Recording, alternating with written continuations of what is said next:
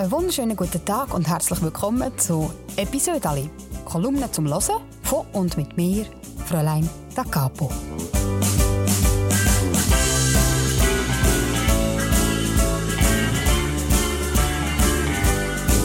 Ich bin seit 2015 Kolumnistin für die Schweizer Familie und das heisst, ich schreibe jede Woche ein Episode Ali. Ja, und das kommt dann immer auf der letzten Seite im Heft und dort und ich es dann wieder ausschneiden und lege es ab in einen Ordner und der Ordner der steht jetzt bei mir im Gestell und ist brutal dick. Und jetzt habe ich gedacht, ich könnte diesen Ordner vornehmen, aufschlagen und mit euch zusammen eine von diesen Geschichten aufwärmen.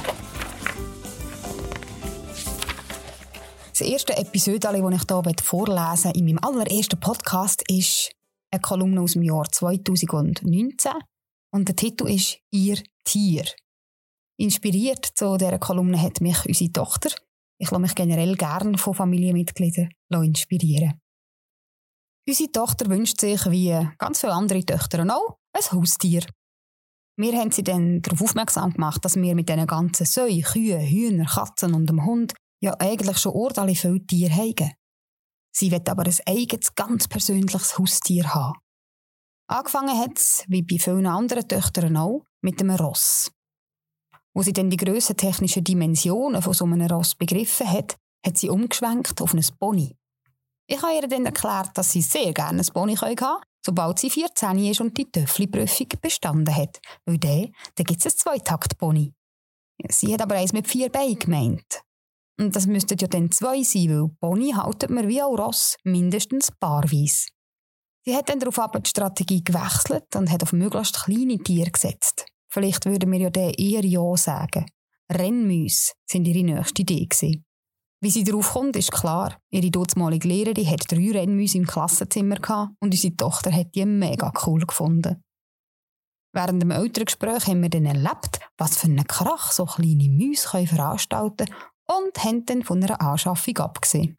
Das Gleiche gilt für die Meersäule, die gerade nach der Rennmäuse aktuell geworden sind. Nach einer kurzen Hasenphase ist eine Hunde-Epoche gekommen. Zuerst war es ein Hund in der Art von einem Chihuahua. Ein Tier, das so klein ist, dass es gebig im Hosensack Platz hat. Wir haben unserer Tochter gesagt, dass wir ja bereits einen Hund haben und dass der so einen Chihuahua zum Morgen wird fressen und zwar ohne einiges zu catchen.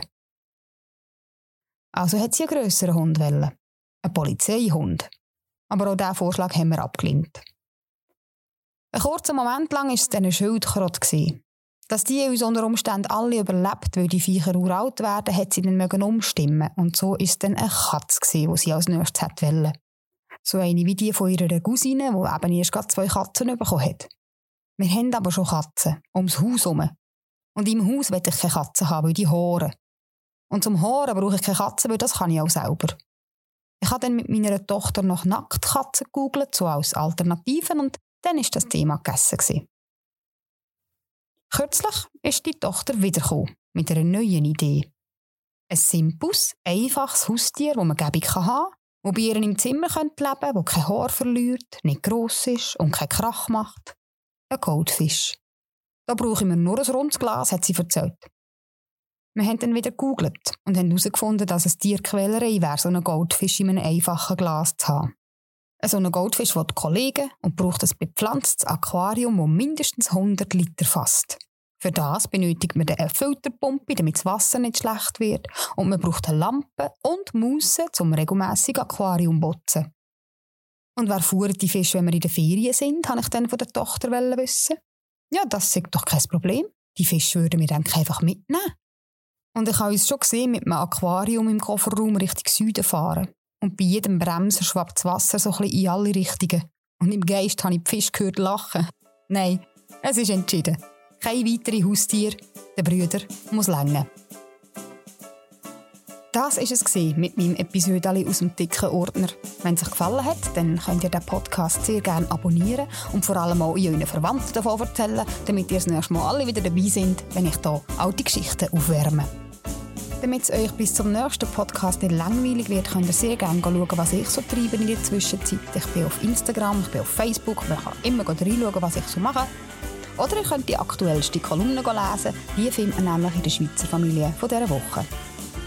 Und jetzt wünsche ich euch einen ganz schönen Tag. Habt's gut und einander gern.